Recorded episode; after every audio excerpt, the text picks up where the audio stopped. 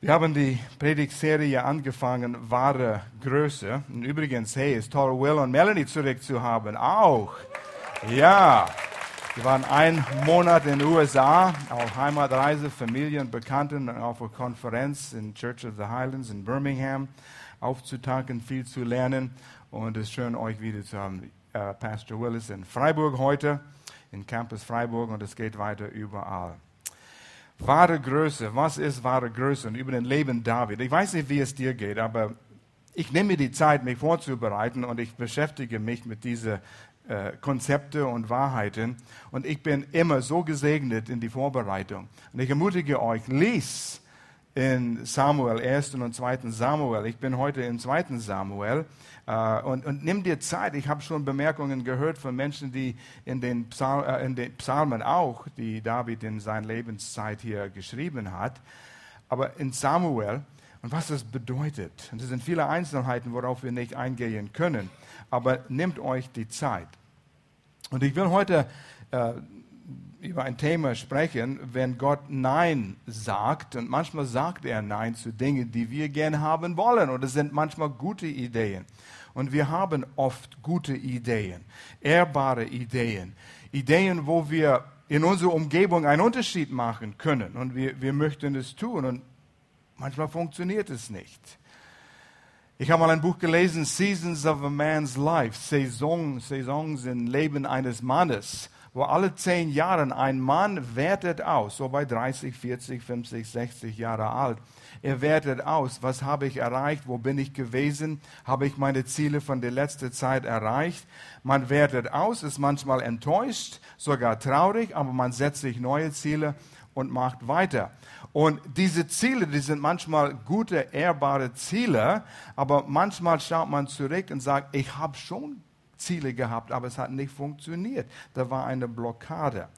Und die Frage ist, sind meine Ziele, meine Träume Gottes Ziele und Gottes Träume?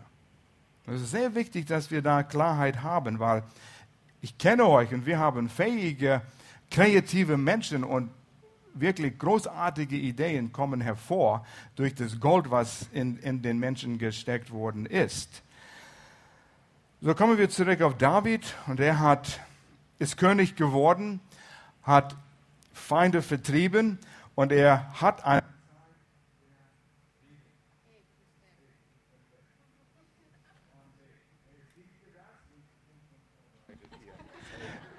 Will noch jemand kommen? Das habe ich schon erahnt. David hatte Zeit zu reflektieren über die letzte Zeit, über die, die Zukunft. Und jetzt sind wir dran. Knopf drücken und es läuft. Wie Licht soll ankommen. Nee, prüft die Batterie nochmals. Ja, ähm, die, die, die Richtung da. Er ist richtig. Und ich habe gefragt für die technisch am begabtesten Person wir haben auf dem Team hier. Ja, okay. Es, es passiert immer so, ja. Ge genau. Wir haben, da bin ich. Wow. Dankeschön, Dankeschön. Er hat recht gehabt. Danke, Michi. Gutes Team. David hat Zeit gehabt zu reflektieren und manchmal braucht man Zeit, wo man stille wird und überlegt und denkt und lässt Gott zu ihm reden. Und da kamen Gedanken. Im 2. Samuel Kapitel 7 lesen wir dann, ähm, und es geschah, als der König in seinem Haus wohnte, David, und der Herr ihm Ruhe gegeben hatte vor allen seinen Feinden ringsumher. Das braucht man. Camp 4. Man geht nicht, man macht das nach Camp 4. Aber es ist ein Wegkommen, Ruhe von dem Alltag. Und das sind Zeiten manchmal, in äh, solche Ruhephasen, wo Gott Ideen äh, uns gibt. Und manchmal, wenn du in Urlaub gehst, Will und Mel, die waren einen Monat weg in den USA, Heimaturlaub. Das war keine ruhige Zeit, die waren ständig auf Trab, die waren ständig unterwegs. Aber man kommt weg von dem Alltag und oft ist es in diese Zeiten, wo Gott uns Ideen gibt. Und äh, David hatte eine wirklich gute Idee. Er hatte ein ehrbare Idee. David wollte ein Haus, ein Tempel für Gott bauen. Wow. Ja, das war toll. David hat überlegt, ich wohne hier in einem wunderschönen Palast. Viele Könige von anderen Ländern haben mir von ihrem Land das schönste Holz und den schönsten Stein und Gold und Geschenke gegeben, mich zu ehren. Und er hat sich ein sehr gutes Haus äh, gebaut. Und in dem Zusammenhang liest du und du siehst, wie Davids Herz richtig war. Es waren keine hinterhältigen Gedanken, oh, ich könnte etwas für mich tun, wenn ich diesen Tempel baue. Es war keine selbstsüchtige Ziele, was er hatte. Er liebte seinen Gott. Er sagt, Gott, ich will für dich ein Haus bauen. Was hätte besser sein können, um sein Herz auszudrücken? Und David war, wie wir immer wieder hören, ein Mann nach dem Herzen Gottes. Und so hat er hier diese wunderschöne Idee. Und es ist wichtig, dass wir immer prüfen, woher kommen diese Ideen, die wir haben. Prüf mal nach. Und wir sind clever. Wir sind weise. Wir haben Liebe in unserem Herzen und wir wollen gute Dinge tun. Wir müssen immer die Frage stellen, Gott, ist das deine Idee? Kommt das von dir? Und prüfe nach. Weil in 2. Samuel 7 lesen wir, wie der Prophet Nathan, das ist das erste Mal, wo Prophet Nathan erscheint in der Bibel, ist in dieser Stelle hier. Und er war David treu, er war ihm loyal, er war ein guter Freund, er war eine gute Beziehung dort. Und es heißt hier in 2. Samuel Kapitel 7, Verse 2 und 3, äh, ließ, David ließ den Propheten Nathan rufen und sprach darüber. Siehe doch, sagte Nathan, äh, David, ich lebe hier in diesem herrlichen Palast aus Zedern und die Lade Gottes, die Bundeslade, darüber haben wir letztes Mal gepredigt, die, der Platz, wo Gott seine ähm, äh, Anwesenheit spürbar war. Die Lade Gottes steht in einem Zelt. Nathan antwortete, fang an und verwirkliche, was du vorhast, denn der Herr ist mit dir. Eine sehr positive Bestätigung vom Mann Gottes. Und ähm, Nathan, er war ein loyaler Diener im Palast. Es war korrekt, dass er ihm bestätigte in seiner guten Idee. Aber es ist wichtig, dass geprüft wird, weil in derselben Nacht, und wir lesen in der Parallelstelle in 1. Chronik, Kapitel 17, der parallele äh, Abschnitt, und wenn du nicht genug aus 2., 1., 2. Samuel liest, liest in Chronik, da kriegst du noch mehr Details. Doch in derselben Nacht sprach Gott zu Nathan, Gott sei Dank, er redet anders damals als heute. Geh zu meinem Diener David und sag ihm, so spricht der Herr, nicht du, David, sollst mir das Haus bauen, in dem ich wohne. Änderung. Es, ist nicht, es war nicht verkehrt, was David, äh, Nathan zu David gesagt hat vorher. Er hat es als ein guter Freund gesagt, aber dann wurde geprüft. Dann war man bereit, auf Gott zu hören. Man soll immer die Frage stellen, Gott, ist das von dir? Manchmal weiß man nicht, ist es von mir? Weil ich so voll mit einer Liebe für mein Herr habe, ich will was Gutes tun. Und das ist ehrbar. Aber Gott, es ist dein Plan. Und das ist wichtig. Und so, ähm, Nathan kam dann zu David und ja, wie soll ich ihm das sagen am nächsten Tag? Gestern habe ich ihm gesagt, mach, was du in deinem Herzen vorhast. Und jetzt muss ich zu ihm kommen und sagen, nein, David, du bist nicht der Mann, der diesen Plan erfüllen wird. Und man, man liest in den Zusammenhang in Chronik und in Samuel, dass Gott eine andere Bestimmung für David hatte. Aber es war ein anderen Plan, einen guten Plan. Es war nicht verkehrt, was David äh, tun wollte was er in seinem Herzen hatte. Und eigentlich in den Abschnitten hier, in den, den nächsten Kapiteln hier, sehen wir, wie Gott ihn bestätigt hat. Davids Aufgabe war, das Volk Israel äh, zu festigen in das verheißene Land. Josua hat sie in das Land hineingebracht. Davids Bestimmung war, das zu befestigen. Er war ein Mann des Krieges. Und man liest, Gott sagt, du bist ein Krieger, ein Mann des Kämpfens du wirst es nicht sein. Gott hat seine Wege.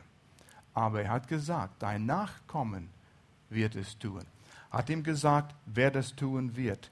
Und so in 2. Samuel, Kapitel 7, Verse 11 bis 12. Denn wenn du stirbst, David, werde ich einer deiner Nachkommen als deinen Nachfolger einsetzen und werde sein Königtum festigen. Er wird dann für mich ein Haus bauen und ich werde seine Herrschaft für immer Bestand geben. Gott hat einen Plan.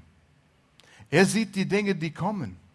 Er sieht die Dinge in deinem Leben. Wir hatten mal in einem Predigt ein Beispiel gehabt mit einem Fahrradrad auf der Seite gelegen und Gott ist in der Mitte und wir laufen rum an den Außenreifen. Ähm, und wir sehen eins nach dem anderen, was in unserem Leben auf uns zukommt.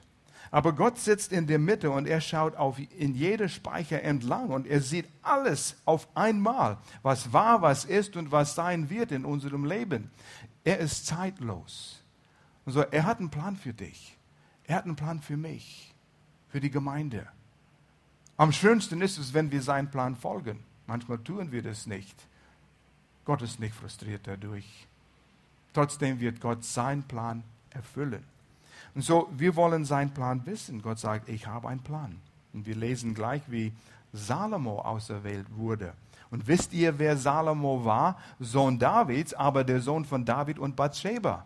Und wisst ihr, wer Bathsheba war? Die Frau, die David genommen hat, weil er sie schön fand. Sie war verheiratet und sein guter Freund Uriah war ihr Ehemann.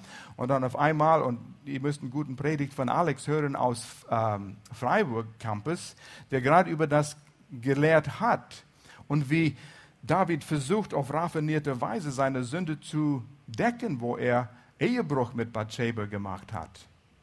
Im Grunde, kurz gefasst, er hat ihr Mann umbringen lassen. Bathsheba war diese Frau. Aber der Nachkommen von David und Bathsheba wurde der nächste König, wodurch Israel sehr gesegnet wurde. Gott kann jeden gebrauchen in seinem Plan. Und so, Gott sagte zu David, dein Sohn Salomo wird dein Traum in Erfüllung bringen andere Gedanken. So David hat einfach zu betonen, nichts Falsches gemacht. Seine Absichten waren absolut richtig, die waren ehrbar und David wurde bestätigt von Gott. Was tut man, wenn man ein Nein hört? Kann man ein Nein von Gott akzeptieren? Wir sind sehr gelenkt von unseren Emotionen und unseren Gefühlen. Und wenn wir eine gute Idee bekommen, ich weiß, wie es ist. Du weißt, wie es ist. Meine Idee. Ich bin begeistert davon. Die Gefühle, die, die laufen und du hast Ideen und das begeistert dich. Und diese Begeisterung treibt dich. Und die Gefühle lenken unheimlich stark und Vorsicht von Gefühlen. Dein Geist muss dich leiten. Gefühle sind wunderbar, aber solange sie unter deinem Geist und unter deinem Verstand unterordnet sind. Und deshalb prüf mal nach. Ich bin begeistert, Gott, über diese Idee, aber Nimm einen Moment und prüfe, ist es dein Plan? Und dann müssen wir sicher sein, dass wir in seinen Plan gehen. Wenn wir Fehler machen, Gott kann alles ausbügeln. Er hat das mit David und Bathsheba ausgebügelt. Gott wurde nicht frustriert durch seinen Fehler. Aber es gab Konsequenzen. Hat, äh, David hat teuer bezahlt für seinen Fehler. In Davids Leben kam er zu diesem Punkt und er merkte, wie Gott ihm eine neue Richtung geben wollte. Nicht das, das ist für dein Nachkommen. Deine Richtung ist hier. Er wollte seine Richtung umleiten. Und manchmal, wir mögen Umleitungen nicht. Wie ist es, wenn du auf der Straße bist und da steht ein gelbes Schild, Umleitung? Oh, wir denken es immer als negativ. Aber was wäre, wenn auf diese Straße, wo du jetzt fährst, es gab einen Erdrutsch und du wusstest nicht davon und du fährst eine Stunde und dann musstest du wieder umdrehen. Da wärst du dankbar für diese Umleitung, damit du auf einen besseren Weg kommst, damit du am Ziel kommst. Und so muss man das sehen, dass Gott einen besseren Weg hat, einen anderen Weg hat. Und so, wenn er deinen Weg umleitet, ist es nicht eine Strafe. Wenn er Nein sagt, ist es nicht, weil du was Verkehrtes gemacht hast, und manchmal denken wir, naja, es gab ein Nein, es ist nicht, hat nicht funktioniert, ich habe bestimmt was Falsches gemacht. Gott sagt, nein, ich brauche dich hier, nicht dort und nicht dort, ich kann dich hier gebrauchen. Hm. aber meine Gefühle sind dort oder dort. Vorsicht vor Gefühle. Die sind wunderschön. Wir wollen, dass Gottes Pläne, Entschuldigung, wir wollen, dass unsere Pläne Gottes Pläne sind. Wir kommen zu Gott und sagen, Gott, schau mal meine Pläne an. Ich habe lange darüber nachgedacht. Es war ein guter Plan. Es ist ein guter Plan. Bitte segne meine Pläne. Was ist mit dem verkehrt? Gott sagt, ja, ich kann das segnen, wenn du wirklich darauf bestehst. Aber ich habe einen besseren Weg. Du siehst es noch nicht. Denke, Gott ist ein bisschen weise wie wir alle, oder? Ich hatte einen Plan für mein Leben. Es war, wo ich aus der Highschool kam. Gloria war nicht mal im Bild. Ich kannte das Jans-Team, aber dass sie eine Tochter haben dort für mich, das war gar nicht im Sinn. Mein Plan war fünfjähriges Plan. Drei Jahre auf die Bibelschule gehen, das war einfach logisch. Mein Bruder ging dort, meine Freunde aus der Jugend gingen alle dort zur Bibelschule. Ich gehe auch zur Bibelschule. Da kam ich zurück und in British Columbia war British Columbia Institute of Technology. Da war ein zweijähriges Techno Technology Kurs in Elektronik, das wollte ich nehmen und anfangen in der Elektronik weiter einen Beruf zu haben und dann ein Haus kaufen. Nee, dann heiraten und dann ein Haus kaufen. Das war mein Plan. Das war der fünfjährige Plan und das könnte dann weiter expandiert werden. Und ich ging zur Bibelschule und Gott sagt, tollen Plan. Ehrbar, es ist gut. Kenn dein Herz, Al. Es ist gut, du bist ein guter Junge gewesen, ich kann dich segnen. Aber ein Mädchen hatte kein Interesse und ihr kennt die Geschichte. Auf einmal, ersten Jahr, ich hatte kein Interesse an Mädchen, da war ein Mädchen da und sie hieß Gloria. Ich hatte keine Interesse an Damen und Mädchen. Aber da war sie. Und sie hat mein Herz erobert. Ich habe sie so lange gejagt, bis sie mich gefangen hat. Gott hat einen anderen Plan. Er sagt, ich brauche dich in Deutschland. Er hat schon gesehen damals, wo ich zur Bibelschule ging, er, Lörrach. Ich wusste nicht, dass es Lörrach gab. Meine Herzenseinstellung über Deutschland war Deutschland, Missionar, das ist der Land der Luther und den Theologen. Was brauchen die Missionare in Deutschland? Ein bisschen macht nicht Sinn. Meine Logik war nicht Gottes Logik. Und wie oft möchten wir, dass meine Logik Gottes Logik ist oder Gottes Logik harmoniert sich mit meinem Logik. Wir sind intelligent, wir sind clever, wir haben viel Erfahrung. Richtig? Wir sind klug. Wir haben viele Probleme gelöst in der Vergangenheit. In der Firma haben wir Probleme gelöst, mit tollen Plänen gekommen. Ich kann das auch planen. Sonntag sitzen wir im Gottesdienst und loben dem Herrn, aber unter der Woche ist mein Leben. Gott sagt, geh deinen Weg, ist ein guter Weg. Aber hier ist ein besseren Weg. Da hätte ich dich noch viel mehr benutzen können, wenn du auf mich gehört hättest. David würde von Gott bestätigt in seinen guten Plan, seinen ehrbaren Plan. Zweite Chronik lesen wir ein paar Verse hier, Kapitel 6, Vers 8 und 9. Doch der Herr sprach zu ihm, zu David, es gefällt mir, dass du dir vorgenommen hast, ein Haus zu ehren, meines Namens zu, äh, zu ehren, zu Ehre meines Namens zu bauen. Doch du bist nicht derjenige, der das tun soll. Dein Sohn wird es an deiner Stelle bauen. Die Idee gefällt mir. Schön, eine Bestätigung von Gott zu bekommen. Und gleichzeitig eine Umleitung. Hören wir auf diese Dinge in unserem Leben. Hören wir auf das, was Gott vorhat in unserem Leben. Es sind einige wichtige Dinge, die wir sehen können hier im Leben David, was wahre Größe ist. Wie reagieren wir, wenn Gott Nein sagt? Erstens müssen wir still genug sein, um ein Nein oder ein Ja zu hören. Und manchmal sind wir so beschäftigt mit unserem Leben, mit meinen Plänen, wir hören es nicht.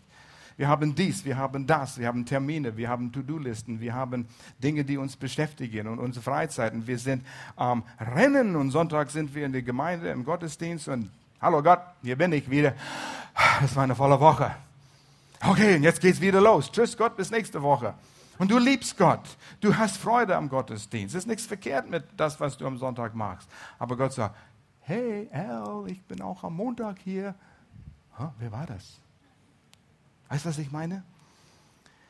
Wenn Gott Nein sagt, wie reagieren wir? Denkt nicht gleich an Strafe, an Züchtigung, an Ablehnung, wenn er Nein sagt. Oh, ich habe was Falsches gemacht. Gott sagt, halt, hör auf mich, ich kenne einen besseren Weg, ich kenne einen anderen Weg. Erkenne, er will deinen Weg umleiten auf seinen Weg, eine Redirection in, in, in deinem Leben hier. Basel ist für mich immer ein bisschen durcheinander, das ist nicht logisch, die Straßen. Ich bin groß geworden in Kanada und wenn du auf die Prairies fährst, dann hast du Straßen Nord und Süd, Ost und West und das die ganze Stadt ist so.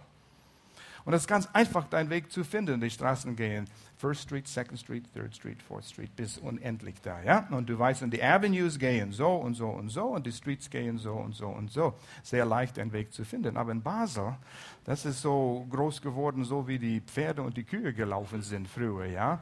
Und um, um, einen Stein. Und du, du fängst an und du, du denkst, du fährst in eine nördliche Richtung. Aber langsam biegt sich diese Straße, das so ein bisschen um Basel fährt, ja? Und auf einmal fährst du Ost und du merkst es nicht. Und wenn du länger auf die Straße bleibst, dann gehst du sogar südlich auf dieselbe Straße. Und das müssten wir lernen, als wir nach Deutschland kamen. Immer geradeaus. Und für mich immer geradeaus war anderthalb Stunden in eine Richtung. Geradeaus. Und geradeaus in Europa müssen wir lernen, geht so und so und so und so und so. Nur auf die Hauptstraße bleiben, wo die Schilder sagt, du bist auf der Hauptstraße, aber gerade ist es nicht. So, da, da kommt eine Meldung auf dem Navigerät und diese schöne Dame sagt, in 200 Meter biegen Sie links ab. Links?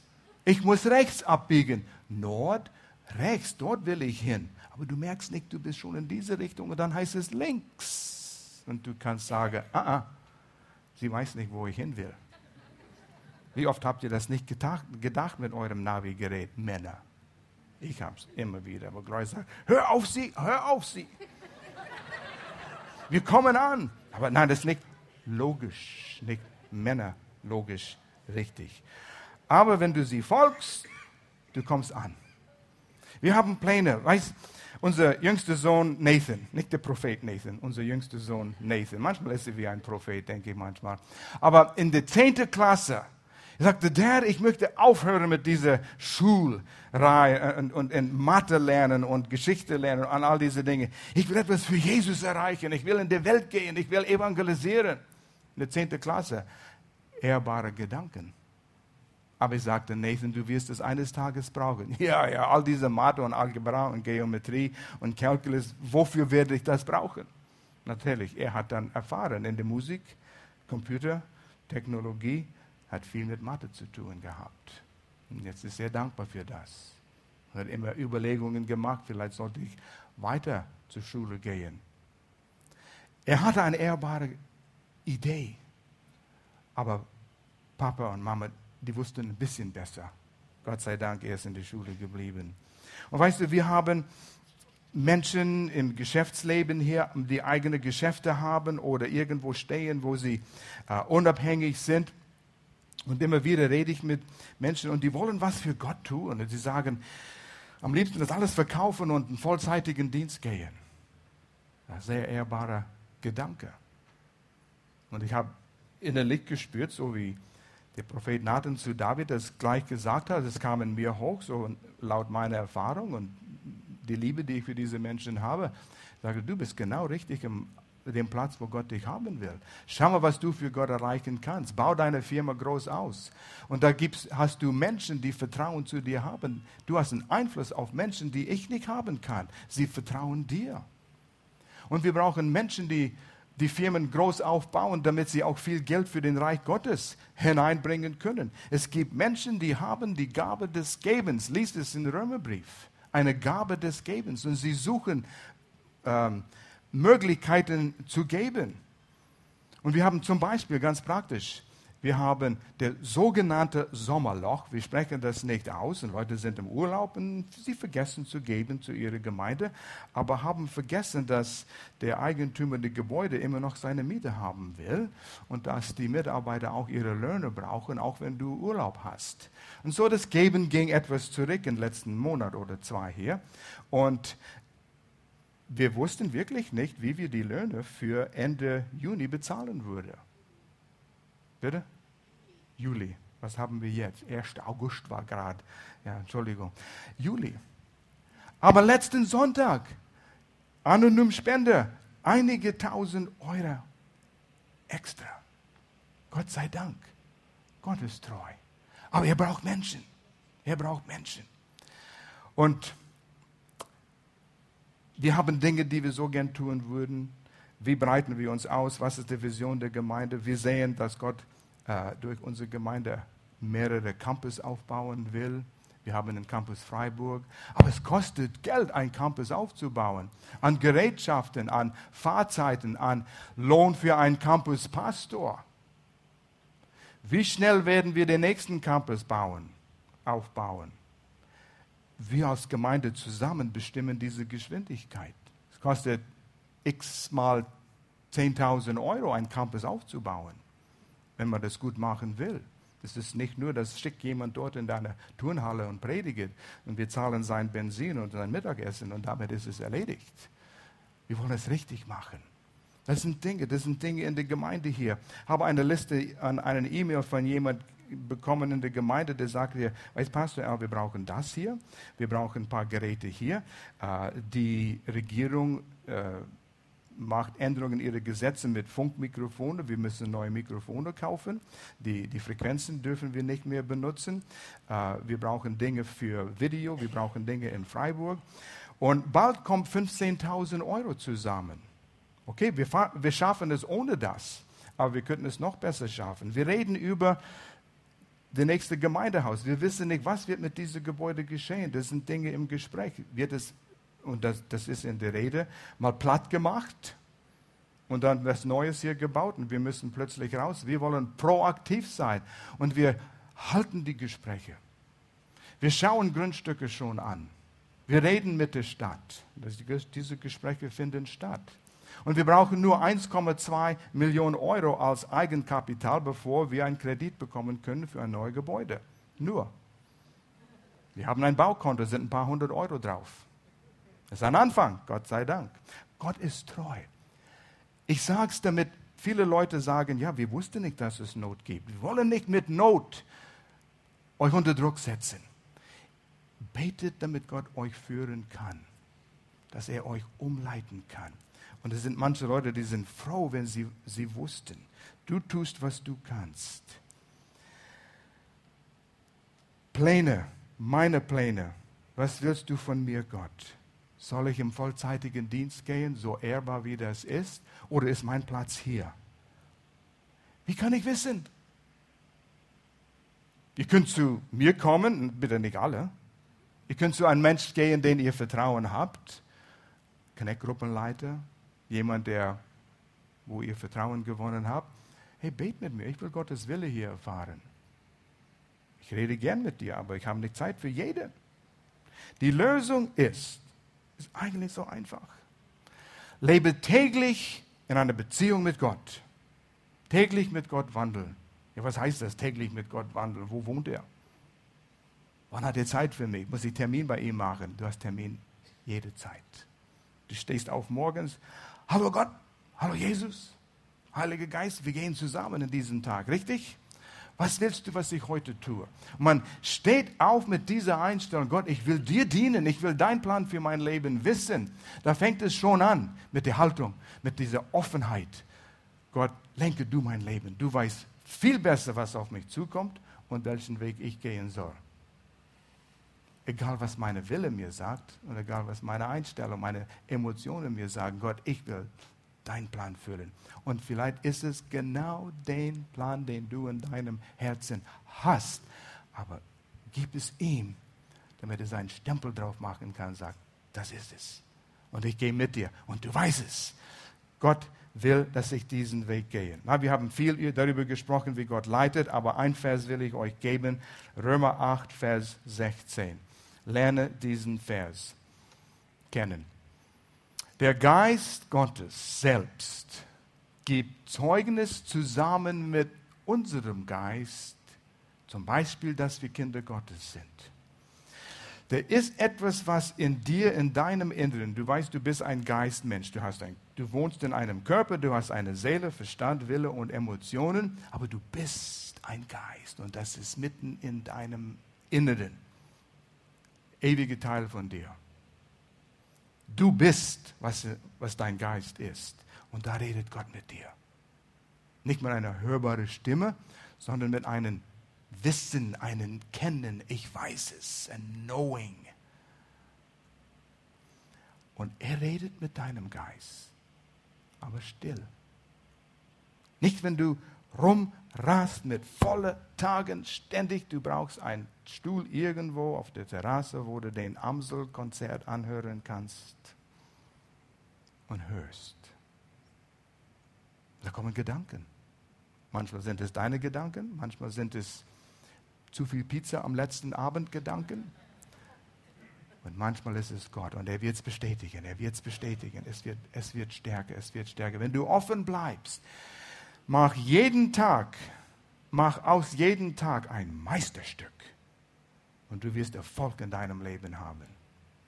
Für heute, nur heute, wandel mit Gott. Und du nimmst Zeit, du sagst, Gott, wie war das mit David und Samuel? Ich will lesen. Wie hast du, wie bist du mit ihm umgegangen? Was sind die Dinge, die ich lernen kann für meinem Leben aus Samuel? Geh in eine Connect-Gruppe. Eisen schärft Eisen. Und da sitzt jemand, der sagt etwas und genau das ist das, was du hören musstest. Das ist es. Gott hat ihm gebraucht, zu mir zu sprechen. Deshalb betonen wir diese Connect-Gruppen. Niemand ist eine Insel für sich selbst. Das sind allerhand Ausreden, aber Ausreden bleiben Ausreden. Du kannst sagen, die Suppe ist immer zu heiß zu Hause, deshalb gehe ich nicht auf Connect-Gruppen. Was hat das mit Connect-Gruppen zu tun?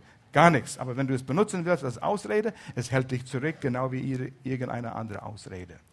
Aber Gott, was willst du? Was brauche ich? Gott ruft nicht jeden zum Tempel bauen. Ja, es ist schön. Es zieht ein Ego an, auf einer Bühne zu stehen, Menschen zu beeinflussen, aber das ist eine hoch und heilige Verantwortung. Nimm das nicht auf leichten Schulter. Wenn du denkst, oh, das wäre ein toller Beruf.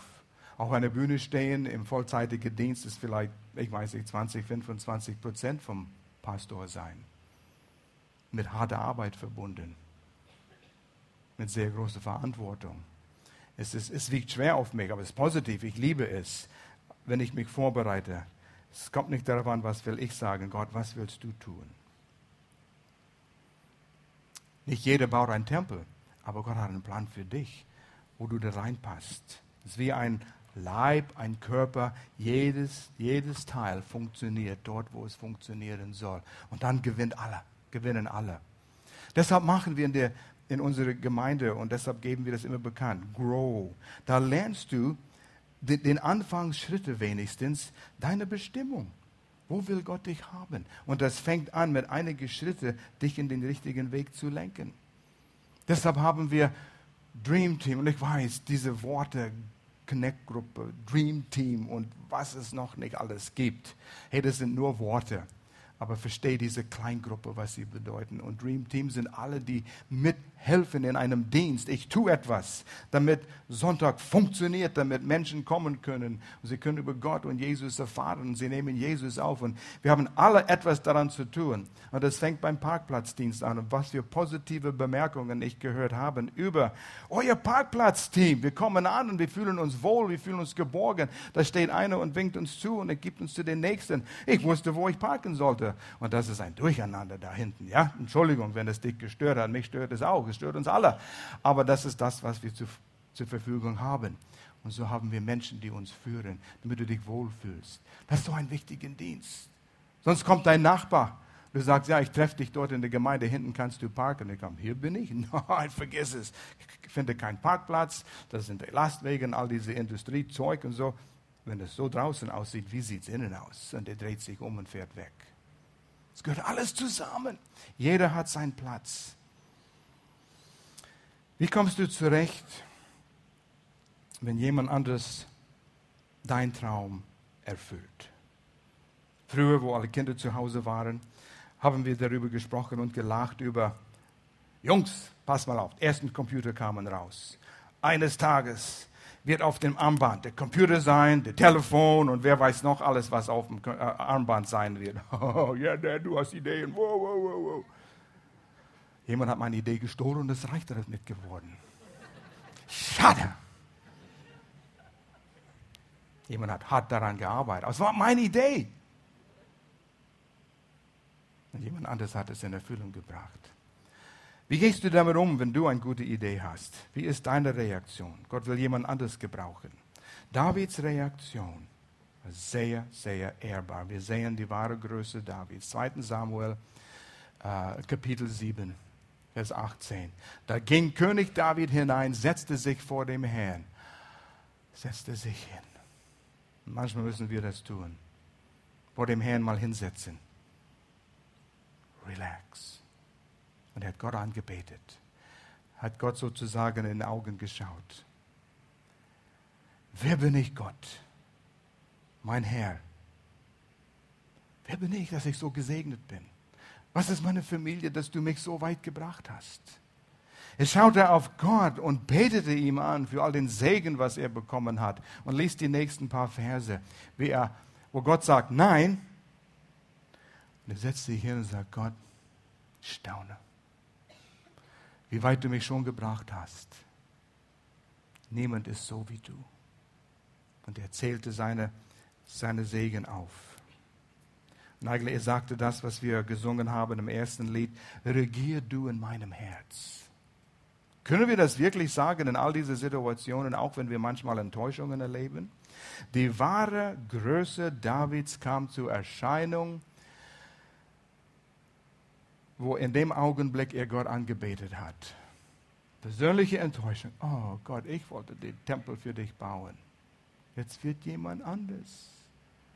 Und wahrscheinlich dachte David, werde ich es nie in meinem Leben sehen. Das kann sein. Vielleicht siehst du nie das, was Gott durch jemand anderes in Erfüllung bringen will. Aber die Geschichte ist so toll. In 2. Korinther liest du dann, wie David sagt, okay, und er lief durch Jerusalem herum und sagte, hier wird der Tempel gebaut, hier kann es sein. Und er brachte all seine Erfahrung mit und sagte, mein Sohn ist noch nicht so erfahren, aber ich werde ihn unterstützen in allem, mit all meiner Kraft. Und er holte Stein von anderen Ländern, er holte Holz und er holte Eisen für den Nägel und für dies und für das, bereitete alles vor für der Mann, der seinen Traum in Erfüllung bringen würde. Sind wir so gnädig, dass wir das tun können? In letzter Zeit bin ich herausgefordert worden und es betrifft euch auch in der Gemeinde hier, die Zukunft, meine Zukunft, die Zukunft der Gemeinde hier. Wie geht es weiter? Ihr denkt, der Earl ist schon eine lange Zeit hier gewesen, Earl und Glory, die haben diese Gemeinde aufgebaut und wie lange machen sie das noch? Ich weiß, einer hat mich gefragt und vor Monaten, ein halbes Jahr, dreiviertel Jahr. Al, was meinst du? Pastor Al, was meinst du, wie lange kannst du das noch machen? Ja, bis 75. Wenn Gott mir guten Gesundheit gibt, vielleicht bis 80. Gibt es kein Retirement? Ich gehe nicht in die Pension. Was würde ich sonst tun? Mit 65 in die Pension zu gehen, Däumchen drehen, Rasen mähen, Hecken schneiden, Gartenarbeit machen. Ich mag, ich mag es gern, aber ich brauche etwas. Ich würde einen Ort suchen, wo ich dasselbe tun kann, was ich jetzt mache. Ja, da bleibe ich. Aber nicht zu laut klatschen. Es kommt eine Änderung. Ich werde es nicht immer so machen. Weißt, wir haben den Joch angezogen vor 40 Jahren und wir haben gepflügt. Wir haben es mit Freude gemacht. Wir haben viel Belohnung gehabt. Keine Angst. Aber Gott ist am Wirken. Er sagt, er weißt du, in den letzten zwei Monaten ist, ist Gott am Reden mit uns gewesen. merkst du, der Nachfolger, dein Nachfolger? Ja, Will und Mel. Ich denke, das ist selbstverständlich für alle in der Gemeinde hier. Und da sagte der Herr, wann? Darüber habe ich noch nicht nachgedacht. 75? 80?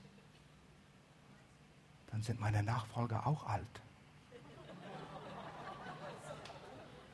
Wow. So haben wir das vor dem Herrn gelegt. wir führen Gespräche. Und wir sind dabei, diesen Nachfolgeplan durchzusprechen, Plan zu machen, dass ich einige Verantwortungen abgebe an Pastor Will. Ziel ist, er wird Hauptpastor dieser Gemeinde.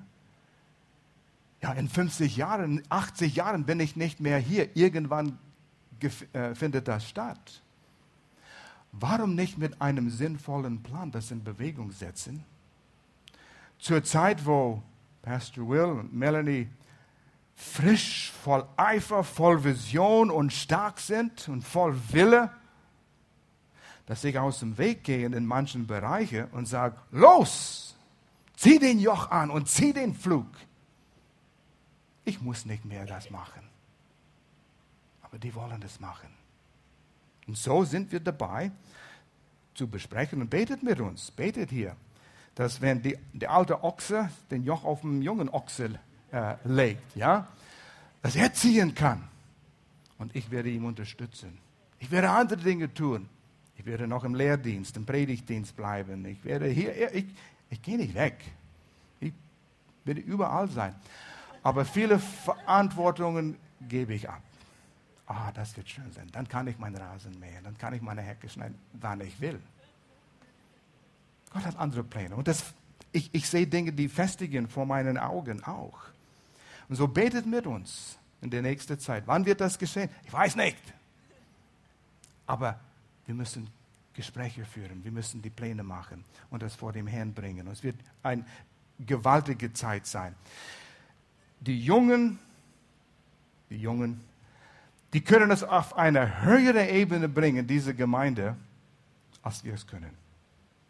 Ich will nicht blockieren. Gott, dein Plan soll in Erfüllung gehen. Ist das nicht toll? Gott sieht, wir sind so gesegnet in dieser Gemeinde mit diesem Nachfolgeplan mit Pastor Will und Melanie. Aber was geht es dir an? Erstens bete, aber überleg dir, stehst du vor zerstörte Träume? Ich habe das tun wollen, ich habe das tun wollen, aber es geschah nicht. Das kam am Weg, das kam am Weg. Was tust du?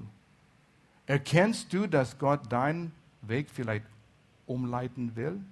Dort oder dort? Er weiß alles. Er weiß es, was du mitmachst. Meine Reaktion soll, Gott, ich will deinen Weg erkennen und ich will es folgen. Und dann findest du es und dann kann er dich einsetzen. Vielleicht bist du so wie ich und du merkst, ich bin älter geworden auf einmal. Wir haben mitgeholfen, die Gemeinde zu gestalten. Oder du, ihr kamt später und ihr wart schon in meinem Alter oder vorher. Und es ist so, wie einer gesagt hat, endlich ist mein Gesicht klar, keine Pickel mehr. Aber dann wird mein Verstand unklar. You can't win. Zu schnell alt, zu spät klug. Kennt all diese dummen Sprüche, ja?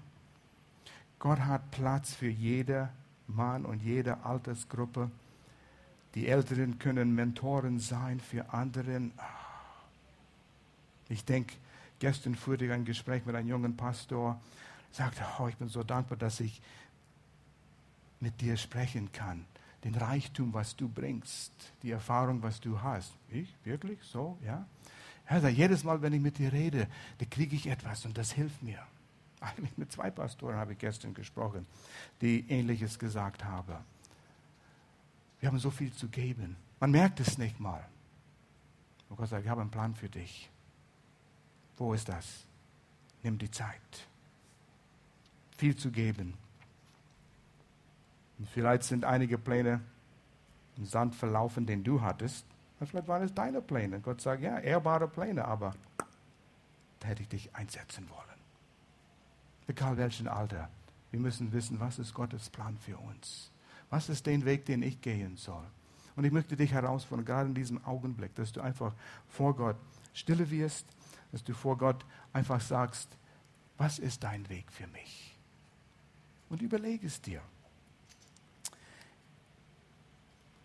Bist du mit ganzem Willen, hast du gesagt, regiere du in mir, dein Weg in meinem Leben?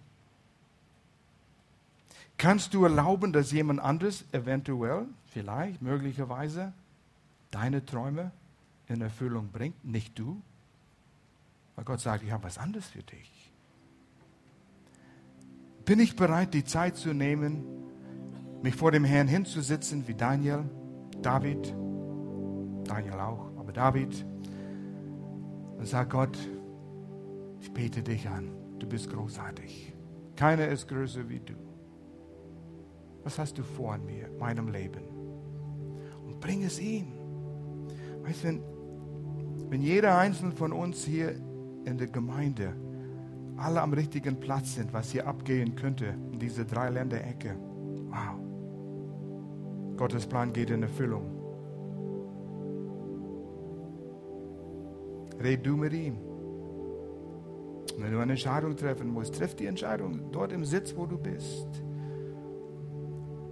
Vater, stärke jeder. Manchmal ist es eine Willensentscheidung, wo man zurückhält. Man hat Angst vor eventuell was, was auf einem zukommt. Aber wenn wir dich sehen, Gott, so wie du uns liebst, was für einen Preis du bezahlt hast für uns, du willst nur das Beste. Und wenn du hier bist, du sagst, wow, habe nicht gewusst, dass Gott so ein Interesse hat in meinem Leben, in jedem Detail. Dann bist du ein paar Mal hier gewesen und du merkst mehr und mehr, wie Gott einen Anspruch auf dein Leben hat, weil er das am Kreuz durch seinen Sohn getan hat, deine Schuld bezahlt.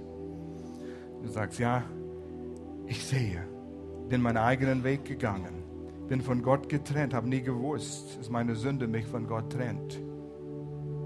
Sünde heißt nicht, du bist der schlechteste Mensch in der Nachbarschaft. Vor Gott, du bist einfach deinen eigenen Weg gegangen und hast keinen Platz für ihn gehabt. Aber er sagt, lass mich rein. Und das, was ihm zurückhält, ist nur, dass wir Sünde im Leben haben. So sind wir auf die Welt gekommen. Und die Lösung ist, auf Jesus zu schauen für das, was er an das Kreuz getan hat. Er bezahlte mit seinem Leben, was wir nicht bezahlen könnten. Und wir sagen, ich glaube an dich, Jesus.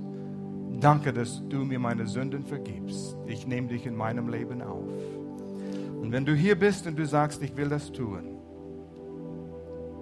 werden wir zusammen hier dich unterstützen, indem wir zusammen laut ein Gebet aussprechen.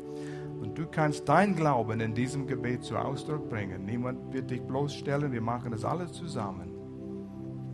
Aber du entscheidest dich für Jesus. Du kommst zu ihm im Vertrauen, dass am Kreuz er bezahlte deine Rechnung. Ist da jemand hier, der sagt, das habe ich noch nie getan in meinem Leben. Das will ich heute tun. Du schließt dich nicht an eine Gemeinde an, du kommst zu Gott durch Jesus Christus. Ist da jemand, der sagt, das will ich tun, hilf mir bitte. Zeig mir kurz mit erhobener Hand und wir werden dann zusammen beten. Ist da jemand? Ich will nicht Druck auf irgendjemand setzen, aber wenn du sagst, ja, ich habe erkannt, das ist, was mir fehlt. Ich will deine Pläne für mein Leben haben kurz Hand hoch, wieder runter. Und da werden wir zusammen beten. Und das war's. Ich sehe keine Hände hier. Es wäre toll, wenn das heißt, jeder weiß, dass er ein Kind Gottes ist. Jeder weiß, seine Sünden sind ihm vergeben worden. Jeder weiß, sollte er heute sterben, er ist bei Jesus heute mit Gewissheit. Das ist toll. Wenn du irgendeine Entscheidung heute getroffen hast oder möchtest, lass uns wissen.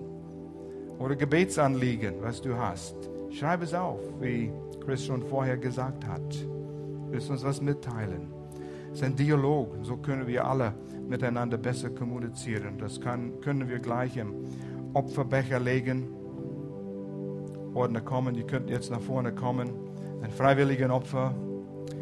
Wenn du Gast bei uns bist, ist nicht für dich gemeint, dass du hier geben musst. Absolut nicht. Diese Gemeinde, äh, dieser Gottesdienst ist unser Geschenk an dich. Nimm es einfach so an und genieß einfach das Rest des Gottesdienstes. Wir wollen beten. Vater, wir danken dir für alles, was du uns gibst. Und dass du dich Mühe gibst, einen wunderbaren Plan für jeder Einzelne von uns auszudenken. Führe uns, Vater, führe uns auf dem richtigen Weg. Zeig jeder Einzelne von uns dein Plan für uns, damit wir wirklich auf den besten Weg kommen. Ich danke dir, Vater, für deine Treue hier. Danke, dass wir geben können. Ein Zeichen, dass du bist Nummer eins in unserem Leben. Ich danke dir, dass wir das erklären können und demonstrieren können, indem wir zu dir geben.